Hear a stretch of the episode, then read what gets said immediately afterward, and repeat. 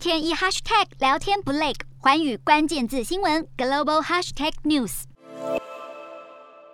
美元一飞冲天，联准会的升息政策恐怕是最后一推的助力。联准会官员月初曾经预言，五月不排除一口气升息两码。但是联准会的英王官员伯拉德十八号表示，面对目前的通货膨胀，不排除采取更加强力的手段降温。伯拉德表示，联准会今年应该多次升息两码，更不排除一次升三码。希望联准会利率在年底前升到百分之三点五。伯拉德主张一次升息三码的消息，导致市场预期联准会将加大紧缩货币政策。美元指数在十九号盘中一度升破一百零一，是两年来高位。同时，国际货币基金组织 IMF 十八号下修今年的全球经济成长预期，调降百分之零点八，从一月预估的百分之四点四调降到百分之三点六。发达国家中，欧元区今年的预期经济成长降幅最大，下调一点一个百分点到百分之二点八。美国下修零点三个百分点到百分之三点七。台湾则是微调下降百分之零点一，预期是百分之三点二。发展中国家及新兴市场中，中国今年的预估成长率则是由百分之四点八降到百分之四点四，预期成绩最亮丽的印度也遭调降零点八个百分点到百分之八点二。IMF 预估，如果各国扩大制裁俄国石油与天然气，明年全球 GDP 将比基本预估再下降大约百分之二，欧盟将再减大约百分之三。疫情、通膨还在乌俄战争的多重打击下，全球今年到明年的经济前景实在难以看好。